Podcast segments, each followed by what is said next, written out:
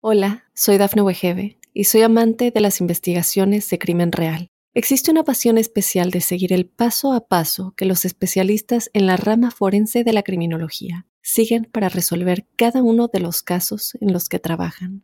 Si tú, como yo, eres una de las personas que encuentran fascinante escuchar este tipo de investigaciones, te invito a escuchar el podcast Trazos Criminales con la experta en perfilación criminal, Laura Quiñones Orquiza en tu plataforma de audio favorita. Wayne Bertram Williams se crió en el vecindario de Dixie Hills de Atlanta. Parecía un chico normal, pero con el paso de los años se convertiría en el denominado asesino de niños de Atlanta. Aspirante a DJ, dirigía una estación de radio amateur desde la casa de sus padres y era bien conocido en el área por buscar músicos locales, particularmente adolescentes. Williams también tenía una reputación en su comunidad como un mentiroso que inventaba historias impresionantes sobre sí mismo, cuyos detalles eran demasiado extravagantes para ser verdad.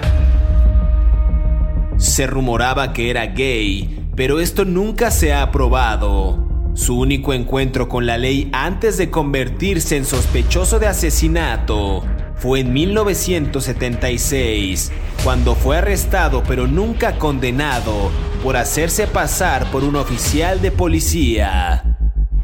Se dedicó a deambular en su vehículo por los distintos barrios de la comunidad afroamericana de Atlanta en busca del nuevo Michael Jackson pero en su intento, las autoridades dicen que pudo haber asesinado a 30 niños. No tengas miedo, que ya empezó Crímenes de Terror.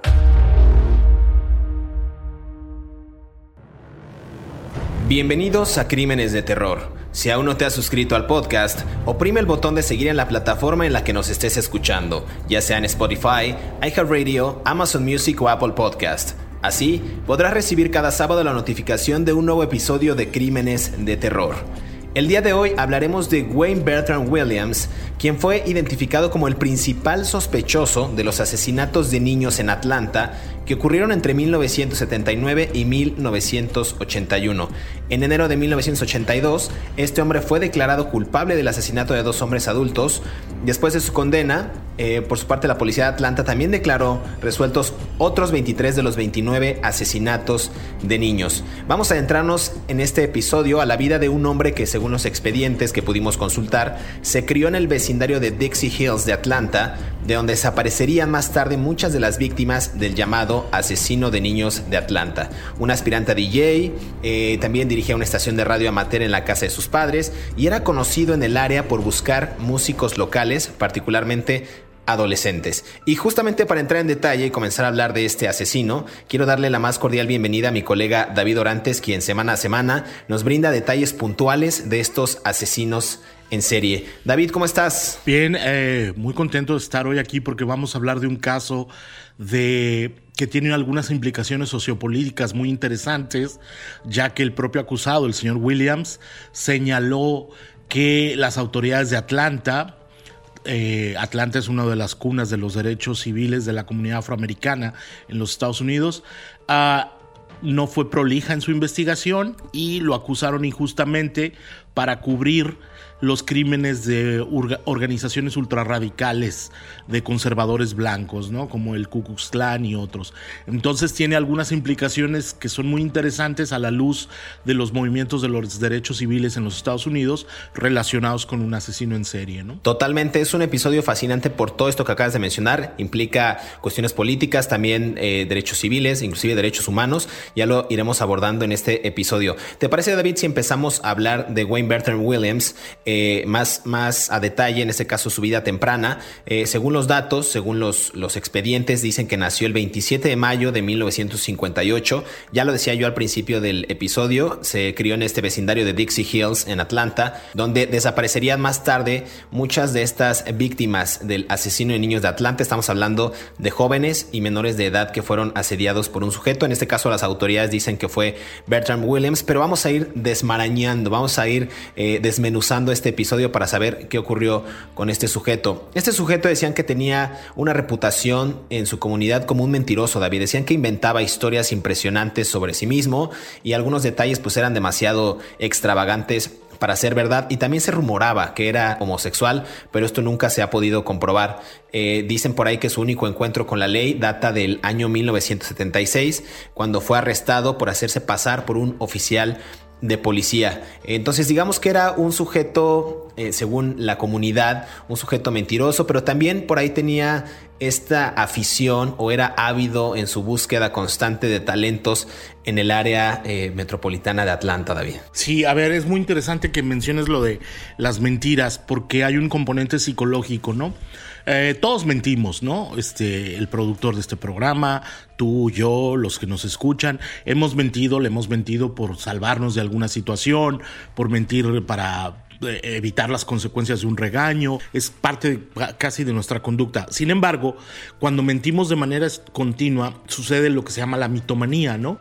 Un mitómano es una persona que tiene unos componentes de inseguridad muy altos, ¿no? Entonces, cuando este señor Williams mentía, estaba tratando de mm, cubrir sus carencias como ser humano. ¿No? Él mentía, decía historias escandalosas sobre su relación con la música, hablaba de famosos que eran sus amigos, hablaba de gente que lo conocía, hablaba de sus relaciones ficticias, ¿no? Sin embargo, la conexión directa con la mitomanía tiene que ver con una inseguridad propia desde la niñez. El mitómano no está contento con la vida que tiene de cuando es niño no se siente satisfecho, se siente inseguro y empieza a crear mecanismos de, de, realidad para adaptarse a un mundo que le es hostil. Por alguna razón, un mitómano vive una etapa en la niñez muy traumática y su única manera de sentirse aceptado por otros seres humanos es a través de la mentira. Entonces se vuelve un mecanismo en donde el mitómano miente para ser aceptado, pero al mismo tiempo tiene que mantener esas mentiras que a la larga lo rechazan. Entonces se mueve hacia otros círculos para seguir mintiendo y mintiendo y mintiendo, ¿no? Entonces a mí me parece fundamental eh, el hecho de lo que acabas de, mencionar. Y como hemos hablado muchas veces, los asesinos en serie son fundamentalmente personas muy inseguras y manipuladoras, ¿no? Totalmente. Aquí hay un componente también interesante porque si bien habla de esta afición por las mentiras, muchos periodistas que pudieron documentar eh, estos ambajes, esta palabra que te encanta, estos ambajes eh, en contra de los, de los menores, eh, decían que Williams creció en una familia modesta, con buenos valores, donde también sus padres se dedicaban a profesiones de lo más creativas. Por ejemplo, el padre, de nombre Homer, era fotógrafo del diario Atlanta Daily World y la madre Falle trabajaba como profesora. Entonces, digamos que esta mezcla, el pequeño, en ese entonces Wayne Bertrand Williams, comenzó a desarrollar un especial interés también por la fotografía, aunque la radio y el periodismo también terminaron por, por encandilar este personaje. Eh, digamos que cuando tenía 13 años, este hombre construyó la primera estación radiofónica casera en, su casa. Digamos que él, él empezaba también a, a, fomentar estas áreas de creatividad que él tenía y no se veía como, como un indicio o no se tiene documentado un indicio o no sé si tú lo tengas o, haya conocimiento de ello, que haya pasado una infancia traumática. Este hombre pues realmente pues se dedicó a buscar celebridades en Atlanta, a hacer una gestión sobre los talentos para encontrar quizás a los próximos de Jackson 5 o al próximo Michael Jackson. Él, quería eso justamente por, por, por, uno, por pertenecer en la comunidad afroamericana y también por esta afición eh, que, él tenía pues un gusto pues un gusto genuino. A ver, no, no, no sabemos mucho de su infancia porque sabemos que sus padres eran profesores, fotógrafos, tenían un vínculo especial con la comunidad, pero no necesariamente tener un entorno satisfactorio te produce satisfacción, valga la redundancia. A lo mejor él quería algo más y no lo tenía en su casa, ¿no? Él decía, ¿por qué yo no tengo unos papás como el de los Jackson Five? ¿No? Que me impulse a tener una carrera. O sea, las motivaciones de los traumas infantiles son muy oscuras y muy profundas y no se resuelven nada más con un análisis así desde arriba. Y por supuesto, los ambajes que él cometió, la palabra que no puedes dejar de decir, no, no tendrían ninguna razón de ser si no hubiera una motivación desde lo más profundo de su psique. Eh, los asesinos en serie se explican desde la niñez y seguramente los psiquiatras forenses que lo han atendido en las cárceles en las que ha estado ah, tienen alguna respuesta de por qué lo hacía, ¿no?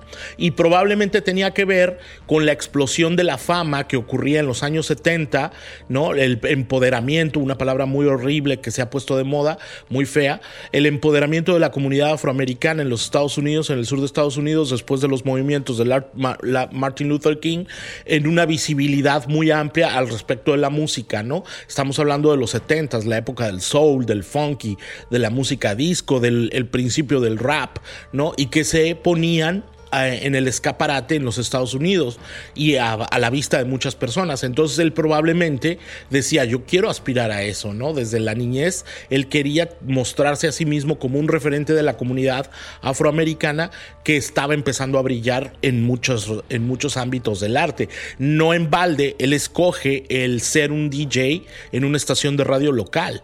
O sea, eh, yo quiero ser una personalidad. Hay mucha gente, y tú lo sabes muy bien, que llega a los medios de comunicación después de mentir.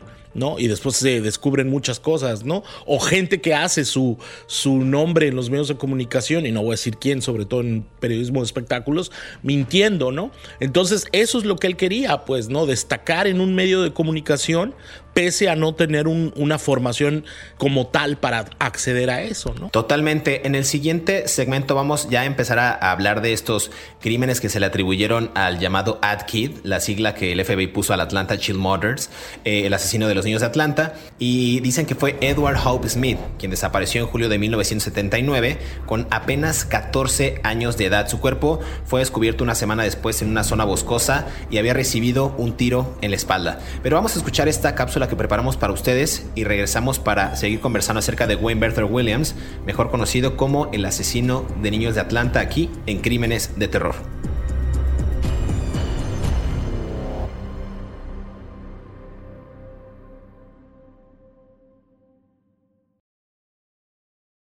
Estos son 5 datos perturbadores de Wayne Bertram Williams. Número 1.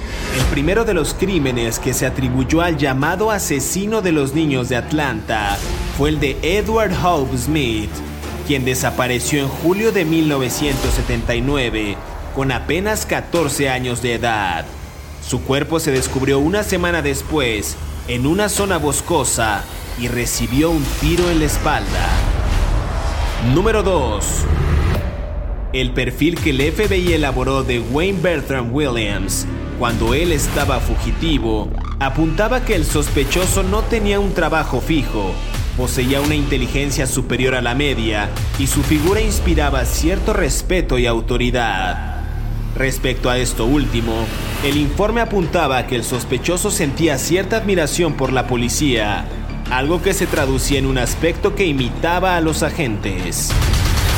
Número 3. El patrón de víctimas del asesino de niños de Atlanta era siempre idéntico. Mayoritariamente niños y jóvenes afroamericanos que vivían en la misma área de Atlanta y que se conocían entre sí. Todos los detalles de lo que el FBI bautizó como el caso Ad Kid trascendieron a la prensa y llevó a la comunidad afroamericana a formar patrullas ciudadanas provistas de bates de béisbol. Se denominaron los Bat Patrols con el objetivo de recorrer las calles en busca del asesino. Número 4. Durante los tres años que duraron los asesinatos, la ciudad se sumió en el pánico. Los padres prohibieron a sus hijos jugar en la calle e incluso el ayuntamiento impulsó el toque de queda. La mayoría de los niños secuestrados fueron golpeados, estrangulados o heridos de bala y después sus cuerpos fueron encontrados en parajes boscosos o cerca de contenedores de basura. Número 5. Williams mantuvo su inocencia y a finales de los 90 presentó una petición de habeas corpus en la que solicitó un nuevo juicio. el magistrado del Tribunal Superior del Condado de Bott se lo negó. En 2004, el condenado volvió a solicitar un nuevo juicio argumentando que miembros del Ku Klux Klan estaban detrás de todos los asesinatos. La solicitud fue negada nuevamente en 2006. Sigue escuchando la historia de este asesino aquí en Crímenes de Terror. Regresamos a Crímenes de Terror, estamos conversando acerca de Wayne Berther Williams, mejor conocido como el asesino de niños de Atlanta. Antes de irnos a esta primera pausa, David, tú comentabas muy bien que en los años 70 la población afroamericana justo experimentó una importante brecha social y económica, digamos, con respecto a los ciudadanos blancos. Aumentaron los índices de pobreza, eh, solo los caucásicos, digamos, ostentaban estos cargos relevantes. La represión policial también fue eh, dura y autoritaria en esos años se iniciaron estas olas de racismo que provocaron muchos de estos movimientos civiles, sobre todo por grupos activos como el Ku Klux Klan y Atlanta, pues digamos que fue este hervidero, por decirlo de alguna manera, de odio hacia los afroamericanos y las desapariciones. Por eso bien decías tú al principio de este programa que es la cuna de los, de los derechos civiles Atlanta, ¿no? Porque muchos de estos movimientos se gestaron ahí y pues el detonante de estos, de, para los habitantes, pues fue que se sentían impotentes ante estos hechos eh, de racismo constantes. A ver, hablamos de Wayne Berther Williams, decíamos ya que no sabemos mucho de su infancia, quizás pudo haber sido una infancia perturbada, por ahí eh, algún episodio fatídico que él haya pasado que detonó estos instintos criminales y que lo llevó presuntamente a cometer todos estos crímenes. Eh, decías tú, David, que que, bueno, hablamos ya del primer eh, asesinato que se, le, que se le achacó a este, a este hombre, pero también hablamos un poquito de, del qué quería este hombre, pertenecer a la sociedad, destacar como quizás un cazatalentos. Eh, no sabemos ahí bien a bien, pero es, es como parte de la conversación que seguimos descubriendo de este sujeto. Así es. Ah, a ver, uh obviamente tenía inclinaciones homosexuales, ¿no? Porque eh, finalmente hay testimonios que hablan de que él tuvo aproximaciones. Pero a lo mejor, piénsalo en esto, el sur de los Estados Unidos es una zona de muchísimo conservadurismo social y cultural. No, estamos hablando en el 2021, pero un hombre afroamericano del sur de los Estados Unidos, criado y formado con los valores espirituales del cristianismo más Mm, más ah, bautista del sur, es complicado aceptarse a sí mismo como homosexual. O lo era, por lo menos en ese tiempo. Estamos hablando de la franja de los Estados Unidos que conocemos desde Texas, desde el oeste de Texas hasta, hasta el sur de Carolina, hasta probablemente hasta Carolina del Norte, que se conoce como el Bible Belt. O sea, es el cinturón bíblico. Entonces yo creo que el componente de su homosexualidad con su eh, cultura aspiracional y con su represión sexual, fueron los tres, la mesa de tres patas que sostuvo los crímenes que él cometió, ¿no? Es muy importante, me parece a mí, eh, verlo en esa perspectiva, porque finalmente sí tenía inclinaciones sexuales por todas las víctimas, ¿no? Como después se descubrió.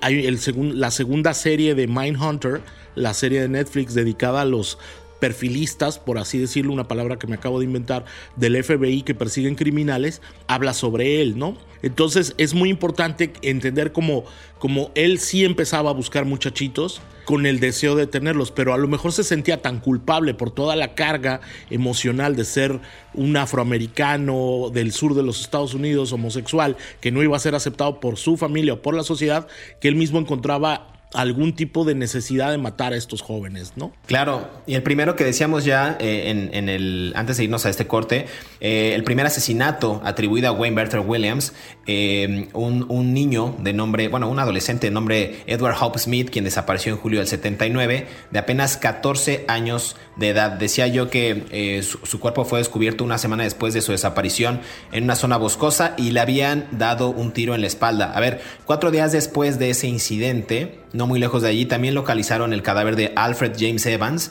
de 13 años, quien había sido estrangulado. Eh, digamos que la ola de asesinatos empezó con estos dos adolescentes. El tercero pudo haber sido Milton Harvey, de 14 años, que se encontró también cerca de un basurero tras salir a hacer recados en su bicicleta, dicen las autoridades.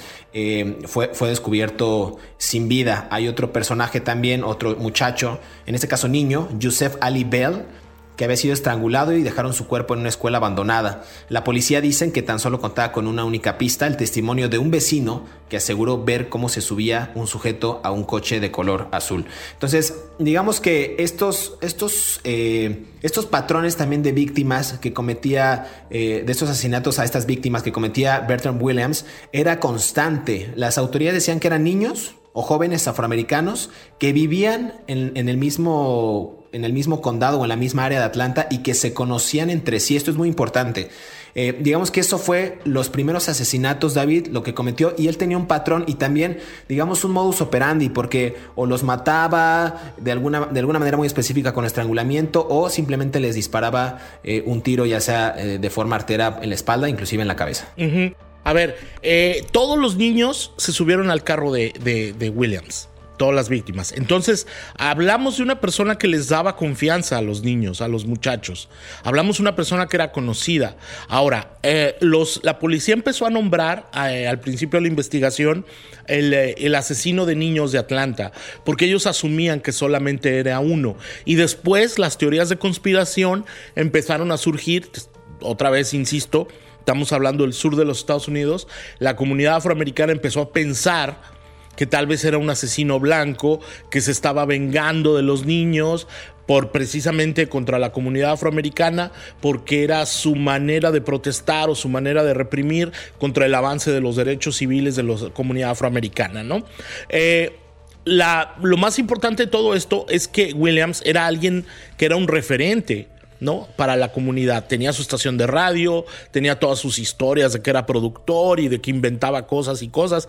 Probablemente ese era el gancho para atraer a los niños, decirle yo te voy a hacer estrella, yo te voy a hacer, este, mm, yo te voy a llevar a la fama, yo te voy a grabar un disco, ¿no? Eh, a esa edad todos somos muy impresionables, ¿no? Entonces cualquier persona adulta que nos ofrezca un futuro brillante en algo que además nos gusta, como puede ser la música o, la actuación o lo que sea, eh, es fácil, ¿no? Muchos perpetradores, y no voy a hablar del caso de Gloria Trevi, pero muchos perpetradores atraen a sus víctimas precisamente en la adolescencia, cuando esas personas están más vulnerables y tienen deseos de fama aspiracional, ¿no? Y hay algo bien interesante que aquí mencionas que voy a, voy a agregar a tu comentario, David, que cuando uno está inmerso en, en esta en esta fantasía de la televisión y ves programas eh, bastante curiosos donde, donde niños están triunfando, pues se vuelve, como bien dices, una situación aspiracional, ¿no? Inclusive ya como grande, como adulto, cuando uno está inmerso en los medios de comunicación, esta fama y este reconocimiento se vuelve adictivo. Entonces tienes esta necesidad de crear mayores eh, méritos para que tu trabajo sea reconocido. No sé, creo que en ese sentido el perfil de Bertrand Williams pudo haber sido ese, ¿no? Un, un pues digamos que un, un, seductor a través de su supuesto talento como casa talentos, valga la redundancia, para atraer a estos jóvenes. Aunque después el FBI dijo que una persona blanca no podía viajar tan fácilmente en estos vecindarios afroamericanos sin crear una sospecha, así lo dijo y cito textual. Entonces, estos rasgos llevaron a las autoridades a asumir que se trataba de un sujeto que inspiraba cierto respeto, como dices tú, y también autoridad, y lo asemejaban a, pues quizás que tiene o admiraba o tenía cierta afinidad con los grupos policiales, es decir, este sujeto pudo haber tenido cierta simpatía con, con, la policía. Entonces, eh, digamos que este era un aspecto que, les llamaba los, que le llamaba la atención a los agentes porque yo creo que Bertram Williams quiso imitarlos a ellos en algún momento, ¿no? Eh, él decían que pudo haber llevado gafas oscuras, tener un bigote prominente, inclusive eh, conducir un vehículo similar a los coches patrulla que, estaban justamente circulando por el área de Atlanta. así es. Mira, hay un dato muy importante que es como muy revelador. Cuando desaparecían víctimas, los adolescentes que desaparecían, más de alguno se defendió y peleó. Después hubo testimonios de vecinos de Williams y de amigos de Williams y conocidos de él que declararon a las autoridades que en el periodo en el que los niños desaparecían, los adolescentes desaparecían, incluso un muchacho adulto, eh, Williams aparecía también al mismo tiempo con rasguños y heridas en el rostro y él ponía cualquier excusa, ¿no? Que se había cortado con esto, que se había cortado con lo otro. Entonces había un patrón que indicaba que las dos cosas estaban pasando prácticamente al mismo tiempo. Luego, algunas de las víctimas, él, él agarraba a las víctimas, esto es, eh, las personas que conocen bien Atlanta lo sabrán, es una zona entreverada de bosques y de ríos, ¿no? Entonces, eh, prácticamente cuando andas manejando en Atlanta y el área metropolitana y los alrededores, estás manejando todo el tiempo entre caminos de bosques y te vas cruzando con ríos y con ríos, ¿no? Entonces es muy fácil perderte en esos lugares, ¿no? Hay un río que no sé cómo se pronuncie, Chatahuchi, ¿no? Este, algo así. Es, ese río eh, era donde Williams tiraba los cuerpos de los niños, pero la misma corriente empujaba los cadáveres más hacia el sur. Entonces, como por la corriente. Entonces eso complicaba la investigación porque tenían que, tenían que sumarse las investigaciones de dos condados diferentes, ¿no? Del Cap y otro que no me acuerdo cómo se llama, ¿no? El, en el que se encuentra Atlanta y otro ahí, ¿no? Entonces involucraba dos actividades de investigación policíaca que como yo vuelvo, insisto, las autoridades no siempre son muy este, prolijas para investigar casos cuando les corresponden a dos condados. Ahora lo son, pero en ese tiempo no tanto. Y ahora lo son en algunas ciudades. Ahora voy con esto. En muchos de los, eh, te veo una ansia terrible por hablar, no te preocupes, ya me callo. En una de las víctimas, este, se encontraron pelos de perro.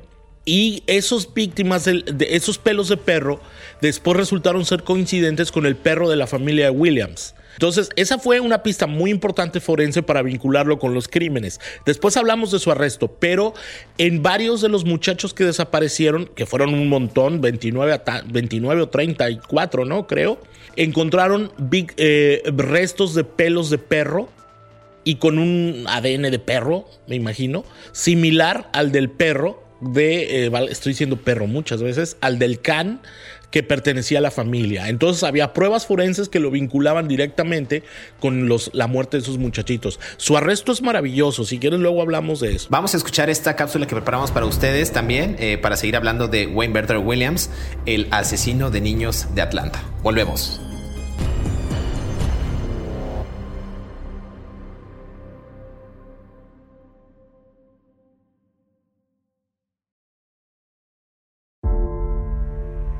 El impacto social que tuvieron los asesinatos de los niños de Atlanta calaron hondo en la cultura estadounidense.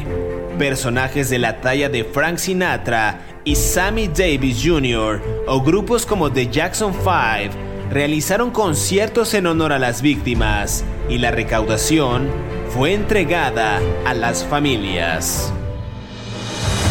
Sigue escuchando la historia de Wayne Bertram Williams mejor conocido como el asesino de niños de Atlanta.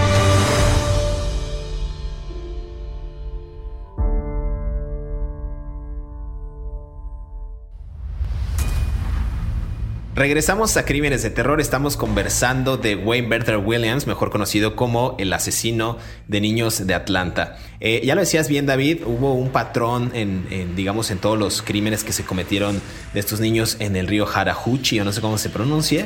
Eh, de jóvenes, la mayoría afroamericanos que vivían en esta misma área de Atlanta y que se conocían entre sí. A mí lo que me llama la atención para entrar de lleno al arresto, si quieres, y algunos de, los asesinatos de los que ya también hemos conversado en este podcast, es que cuando el caso trasciende en los medios de comunicación eh, del caso llamado AdKit, como lo denominó el FBI, eh, la, ciudadanía, eso me parece interesante en esos años, que la ciudadanía se organizó hizo una, pues digamos que un patrullaje con, con bates de béisbol, los Bat Patrol se hicieron llamar, justo para recorrer las calles y buscar al asesino de, los niños de Atlanta. Entonces digamos que el patrón de los crímenes cuando ocurrió esa, esas, eh, digamos, redadas o rutas o, andadas de vigilancia, el, asesino serial jugó al, al, despiste, ¿no? Comenzó a buscar otros perfiles de víctimas y abandonar los cadáveres, como bien decías, en este río. Entonces las evidencias que poseían ahora las autoridades eran varias, ¿no? Eran fibras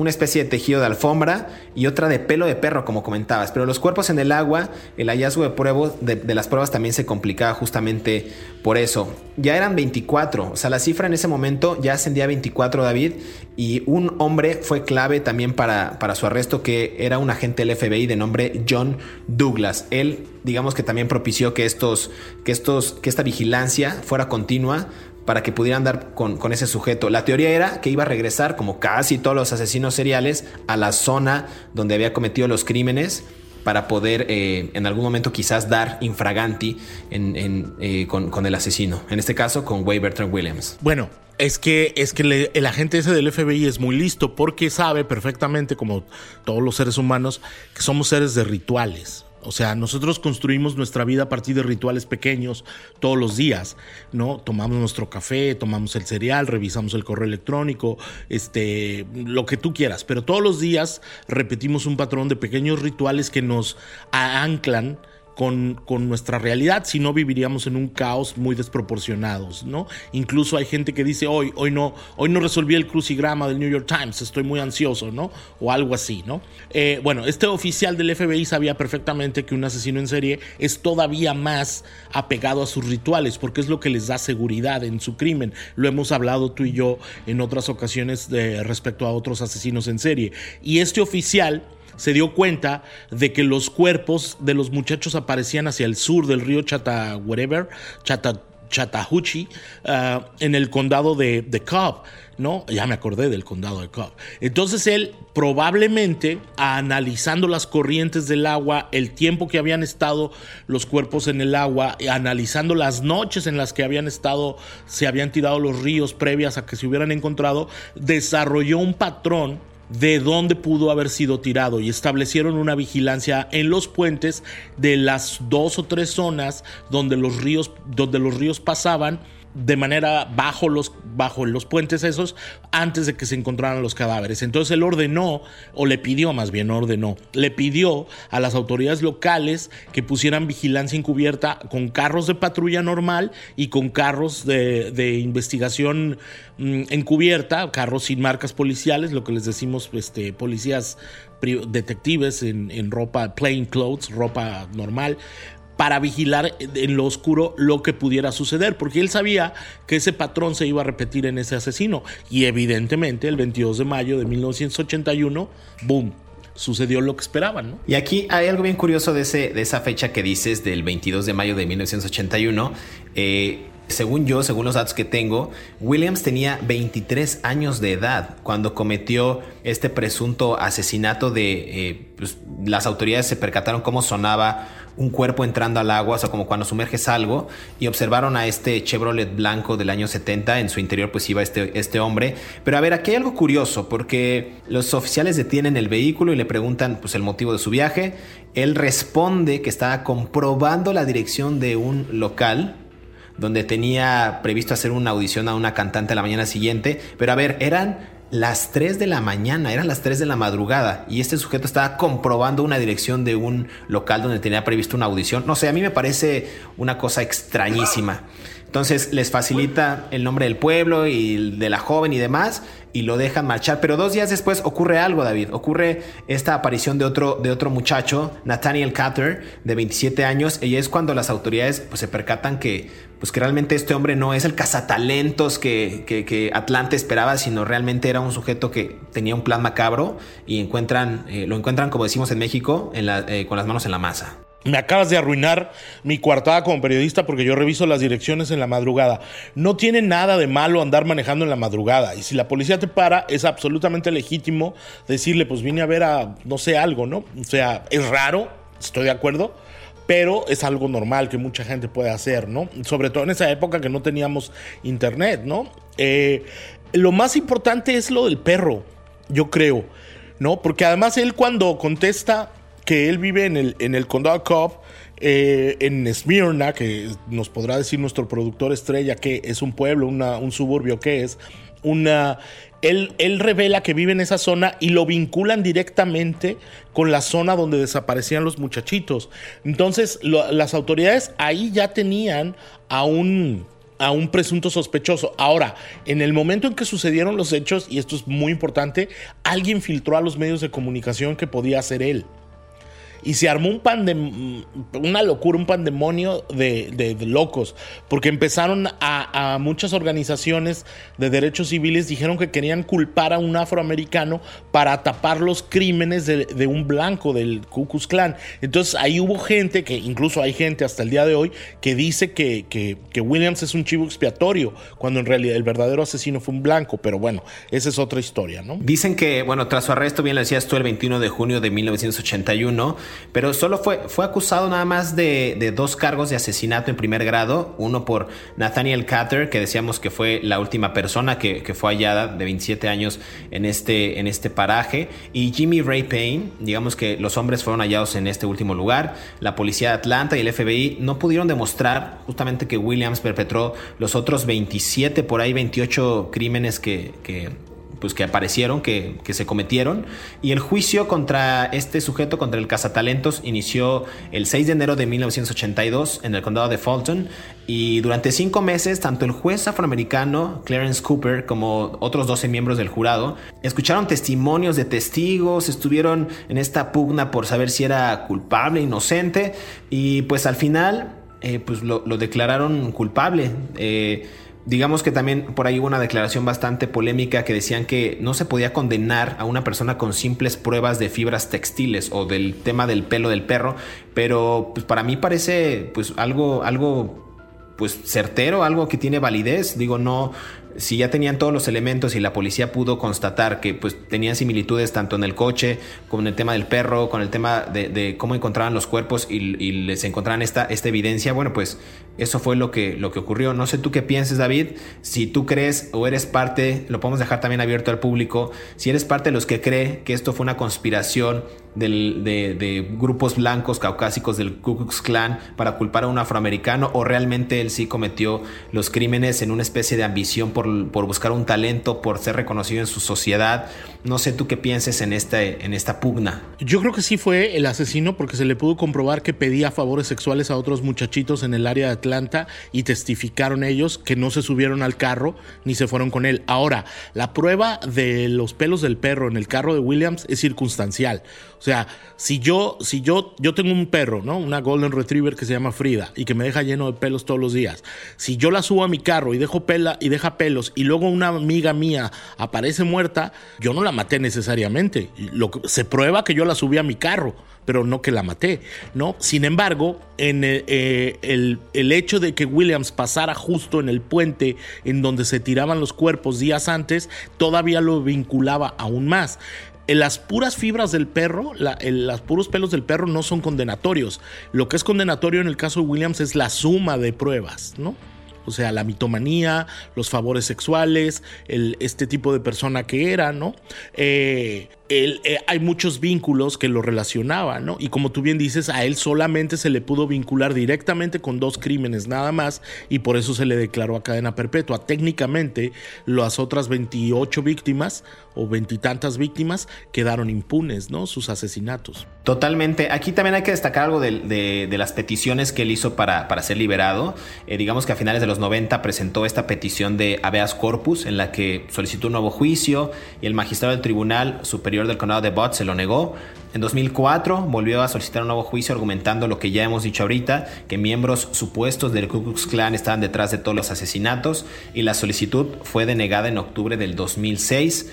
Eh, el 21 de marzo igual de 2019, el Departamento de Policía de Atlanta eh, pues dijo que quería reabrir los 27 casos o 28, 29 de asesinatos aún sin resolver, pero no, no, no, no, pues no, no ha quedado más que en un, en un giro eh, y giro y giro y dándole vueltas y vueltas al asunto y se ha quedado pues prácticamente como, como se estableció al principio en la primera condena, ¿no? Este sujeto purgará su sentencia por estos dos asesinatos y creo que pues puede ser culpable, puede ser inocente, la gente tendrá la mejor opinión, pero en los hechos la justicia ya, ya ha dicho pues que este sujeto sí asesinó a estos dos, a estos dos adolescentes y pudo haber asesinado eh, a más a más eh, adolescentes y niños. A ver, aquí hay algo nada más que quiero agregar rápido.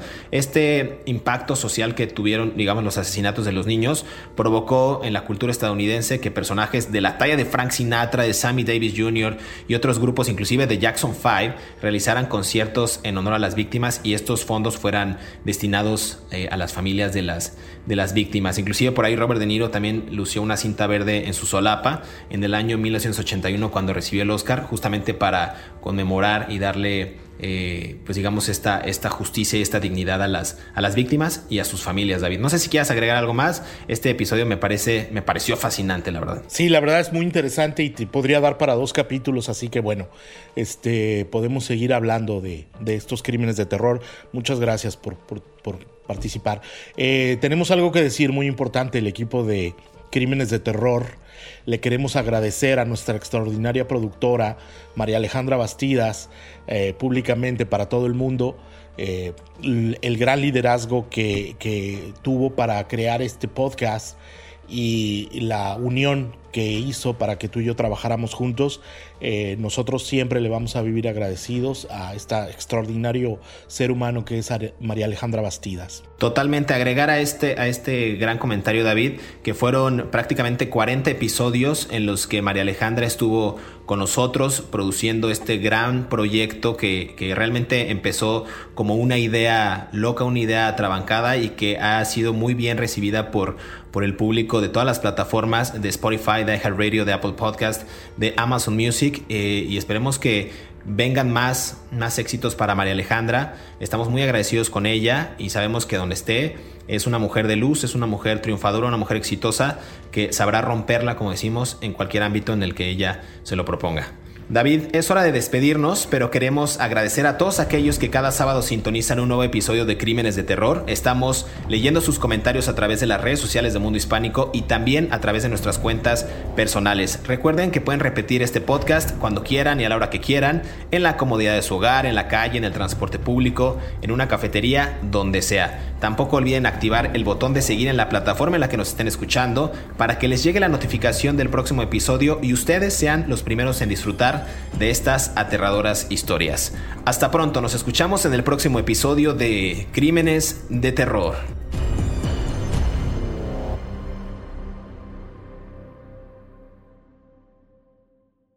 Hola, soy Dafne Wegebe y soy amante de las investigaciones de crimen real. Existe una pasión especial de seguir el paso a paso que los especialistas en la rama forense de la criminología siguen para resolver cada uno de los casos en los que trabajan. Si tú, como yo, eres una de las personas que encuentran fascinante escuchar este tipo de investigaciones, te invito a escuchar el podcast Trazos Criminales con la experta en perfilación criminal, Laura Quiñones Orquiza, en tu plataforma de audio favorita.